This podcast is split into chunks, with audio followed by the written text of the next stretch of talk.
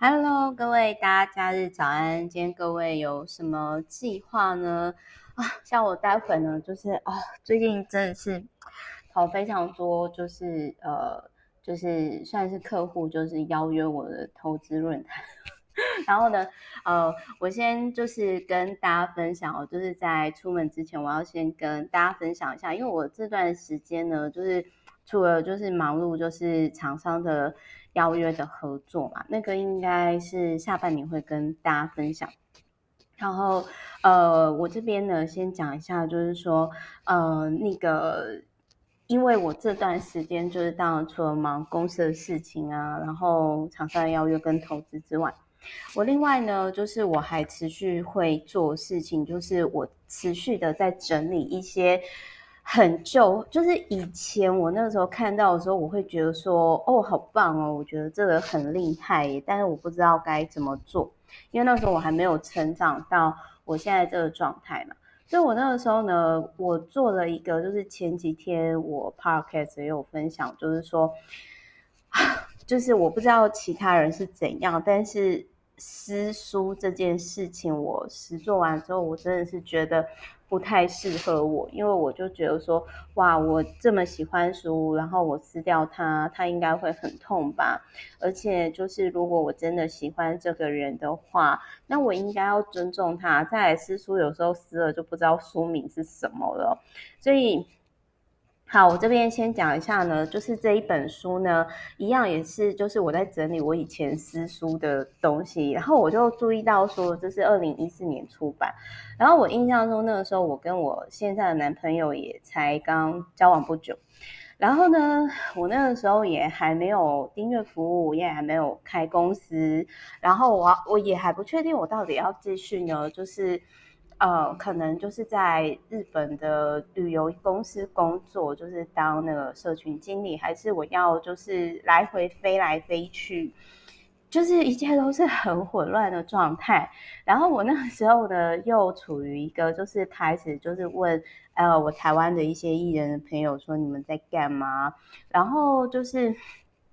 然后就是哎，发现他们就是很想要有蓝勾勾嘛，就各种各种混乱，就是那个那个 timing。我印象中看这本书的那个 timing，然后我就觉得说不行，我觉得我生命当中真的是走路太多人了。那我我现在我觉得我应该要有有没有什么书是可以帮我的？然后我就发现了这一本《人脉地图》这本书，但我必须要说，真的是。我看完之后，我还是不太知道说到底什么是真正的人，就是那个时候，其实你还不够认识自己。其实我那个时候是处于我没有办法像书里面的作者一样去做分类，我知道方式，但是我就是卡在那边，我不知道怎么做分类。好，那所以他这本书呢，虽然已经绝版，可是我必须要跟。大家分享就是包含，比如说后来我其实遇到网络霸凌或者是被攻击的时候，我去思考什么是真正的人脉、真正的朋友的时候，我再回过头来看，然后我就发现到说，哎，其实这本书也是不知不觉当中有在我身上撒下种子哦，而且是好的种子，所以我是真的觉得说看书真的是很有帮助的。好，比如说他。就有提到说呢，你可以画现象图，然后就是呢，哎，因为大家不好意思哦，就是我我这本书是私书，我待会会讲我我撕掉我觉得是最重点的地方，然后呢，就是我先讲一下，就是那个在博客来官网上，就是我在看他的介绍的时候，我有印象的。好，那他有提到说呢，你要先确定你的人脉定位跟你的优先人脉是什么。那我必须要说，就是这几年来，其实因为我一直是处于体验人生的状态，所以我人生定就是我的人脉定位一直没有定位很精准，就是包含比如说从我是环游世界，然后旅游部落客，然后到提供订阅服务，到开公司，然后。到艺术观点什么，真的我就是很随缘，这是我一直没有做很好的地方。那这个这一本书呢，他就有提到说，就是这个作者一样也是他是 top sales，然后他后来就是成立了自己的杂志。那还有就是说，他举办各种读书会，就是透过读书会呢，建立广大人脉。那我其实也是受到他的启发，所以我大概是一五到一九年吧，就是大量的去做这件事情。可是我的就是呃，我必须要说，就是我那个时候的客户名单的管理没有做得很好哦，这个是我必须要跟呃大家就是。觉得说，如果你要办读书会的话，我会更建议各位，就是说这个部分要做到好。那他这里呢，他就是有提到说，你要做你自己的人脉地图哦，就是说将你的人脉呢视觉化。那他有一个 STP 理论，也就是做人脉区隔，也就是说呢，你三十岁左右的人脉地图是什么？如果你要在五年之后的人脉地图是什么？那我印象中，因为我那个时候就是看到，我就想说，嗯，因为我也不太，因为我那个时候我印象中大概前后是我也有去上完保姆证照课，那我就突然间觉得说，天啊，当妈妈好没挑战，而且感觉很累，吃力不讨好。那如果说就是因为那个时候我也没想过说自己会出书，然后我就觉得说，嗯。如果没办法，就是不太想要生小孩的话，那可能公司当成我自己的小孩，或者是说，呃，书呃书籍也算是自己精神上的小孩吧。我觉得朝这两个方向当妈妈，可能对我来讲是比较轻松的。所以我那个时候我就想说，好，那既然这样的话呢，那我就我就先看。那个时候我在看这本书的时候，就是。五年后独立创业的人的人脉地图，以这个为主。但是我必须要说，那个时候因为你要从上班族变成离开公司之后一无所有从零开始的人，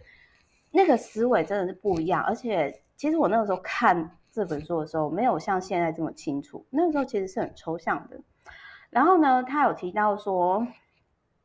就是。呃，透过异业交流会，然后讲座、研讨会，然后就是认识人脉，然后想办法挤进呢，你的名片是会被暂时保留的。所以其实我那个时候也是看到这本书，我特别只要是真的有亲自跟我见过面的人，我这边就卖一个关子，我的名片就很特别，就是因为这本书给我启发。然后他还有提到，就是说取得第二次见面约定的最佳时机，就是像呃，我前几天就跟我的客户呢，就是有分享到一个点，因为他就说呢，他就说啊，那 Meta 我要怎么让男生呢再主动邀约我？那有一种男生是他会主动请吃饭，然后请完吃完饭之后就是。呃，就是有一种是天龙国人式的客套邀约，就说哦，我们下次再吃饭哦。但是他一般来说，可能如果我觉得就是有些就是他就不会再预约了，然后我就会跟对方说，我就如果是我自己，我就会马上说好啊，我们现在来拿出来，我们下下次见面是什么时候，我就会马上 Google 清单拿出来 Booking。然后这件事情后来就是我的朋友跟我说，蛮让他们印象深刻的，所以就是。跟大家分享，因为其实一直以来就是我，就是大家对于我，就是印象最深刻就是 action，就是行动派。然后，但我觉得说我没有什么，我只是知道说，就是在当时的状态下，好，就是我如果资金我比不过人家，那我可能就是也没有像别人那么厉害的话，我唯一可以做的是什么？那就是。action 嘛，我不喜欢讲努力嘛，那我喜欢讲就是 action，对吧？好，然后再来就是说，他这里还有提到说呢，就是，呃，人脉的管理就在于不麻烦。然后他，我跟各位分享，我其实这本书在我身上撒下种子呢，就是我为什么后来会有超过五百位的 VVIP，就是这一本书给我启发。但是我没有做到很好的地方，就是我待会儿会分享，就是它分哪几大类，然后它是一个月整理一次的麦基课，而且超有趣的，它就是一百张，就是每一种种类分一百张以内，然后就是一个月清理一次，然后记不得的他就丢掉了。可是我那个时候我就是遇到了呃，你说叫我一日一捐可以，就是呃，大家还记得吗？我从二零一七年就开始，就是因为我我我觉得潜意识里我就是我想要跳脱出，就是因为我奶奶她就是因为他们那种年，就是大家还记得吗？就是因为我就是呃有十年以上帮忙长照佛寺住持阿嬷的经验。那我阿嬷呢，她以前是富富有人家的千金，然后后来又经历过战争，然后下嫁给我爷爷，然后她有她的不安全感是显现在，就是你能想象，就是在乡下的地方超过一百平的仓库，然后堆了完全都不用的谷物吗？所以在这样的状态下，我其实就是我会，我会就是一直每天至少清楚一样东西，其实是。我会有恐惧感，我不，我不想要重复我长辈的那个圈圈，我想要离开他们。那所以就是那个时候我在看这本书的时候，其实我遇到一个状况，就是我我不知道要舍弃哪一张名片，真的我不会分类，我我我知道他的做法，我我不知道大家有没有就是对这本书写得很好，but 我真的不知道该怎么做，我不知道怎么策略性的。就是建立人脉，所以那然后他那个时候就是有提到说，呃，就是呃活用人脉地图，比如说你去引荐他人，所以我我其实会很喜欢去引荐别人，也是来自于这本书的启发。然后他还有提到说，避免跟人脉有工作上往来，因为有可能你们 就朋友当不成。然后还有就是绝对不要自我推荐，就是不自我推荐也可以带来工作的诀窍。那这个也是呃，因为狮子座你知道吗？就是像我就是那一种很喜欢，Oh you see I I'm so good, play with me，就是狮子座女生就是很喜欢啊，你看我这么好，来跟我一起玩吧。所以 我我其实这个也是我后来在看，我发现我人脉地图做比较不好的地方，但是我的确在获得资讯、引荐他人去学东西，以及避免跟人脉有工作往来。我其实都有去实作，然后我为什么会一直宣传个人的强项？然后就是就是我很会去问问题，那这个就是也是这本书就是带给我启发。然后呢，这本书就是他有提到说，能力越好的人越容易维系人脉关系，然后就是密度比次数更重要，就是。勉强维维持关系只会形成压力，所以我其实就是还蛮常，就是我我有的客户还是或者是老朋友是，其实很蛮少一直联系，没有刻意，但是我们一联系其实就是可以聊一整个下午，或者是说呃就开始合作什么。然后他还有提到说呢，就是用伴手礼传递讯息，这也是我常做的事情，就是应该是说。因为以前就是我阿妈，她是她就是事业就是生意很成功的人，然后后来她又自己就是在乡下买了一甲地盖了佛寺，所以她其实就是我从小就耳濡目染看一个啊呃商场上她怎么一个女人在商场上互动，跟她在佛寺的管理，然后就是我就去。发现到说，像我们家的长辈，就是呃，比如说我已经移民到日本的姑姑，她就是每次回来，或者是我跟她出门，她永远都会带礼物。然后他有提到说，许久未见邀约一定要说明目的，绝对不要用很烂的方式说，哎，我们来喝咖啡吧，这样你一定会被拒绝。而且我自己是无事不登三宝殿的人，就是。我如果说我要跟我周遭的朋友或者是厂商合作，其实因为我知道大家都很忙，所以我一定会跟他讲说，哦，我我有一个厂商，他可能需要什么样的合作，那我在这个领域，我我只想到你，那我不知道说你有没有兴趣，可是通常来讲，我这样直觉的合作都挺好的。然后他还有提到说，成为一个让别人觉得容易邀约的人。那我这边我要 讲一下，就是说我当时就是实作这一本书，可是也因为我太让人觉得容易邀约了，所以我那时候常再加上我那个时候界限不太会设定，所以我那个时候常常遇到一些有的没有的，然后我就觉得好耗能哦，因为那个时候就觉得说，啊，怎么会有算命黑粉这种生物啊？然后或者是说，就是会，其实有时候你太容易邀约。别人不一定会珍惜你哦，这个是我重新，嗯，因为你看一四年嘛，然后到现在六年多，再回过头来看，那也因为我有成长了，所以我全部实作之后，我跟大家分享，男生女生还是不一样的。女生呢要有一定的难约程度，但是又不能太难约，这是一门艺术，知道吗？然后再来呢，人脉地图必须每年制作，它是每个月整理一次，然后每每月制作，哦，然后他还有提到说，建立人脉不用急，要慢慢来。这个我 当初也没什么听，因为我当时我就想说，我就想说，好，我也要有五百位人脉，所以我那时候太拼了，那太快了，哈、那呃，我最后呢要跟大家分享，因为大家一定会很好奇说，那 Meta 你到底你。呃，他这个人脉地图呢，你撕书撕下来的，当时啊，当时不懂是撕书撕下来的是哪一个重点？我跟大家分享，我当时我觉得一四年啊，一四年我做不到，但我现在可以，就是他就是有提到说呢，呃，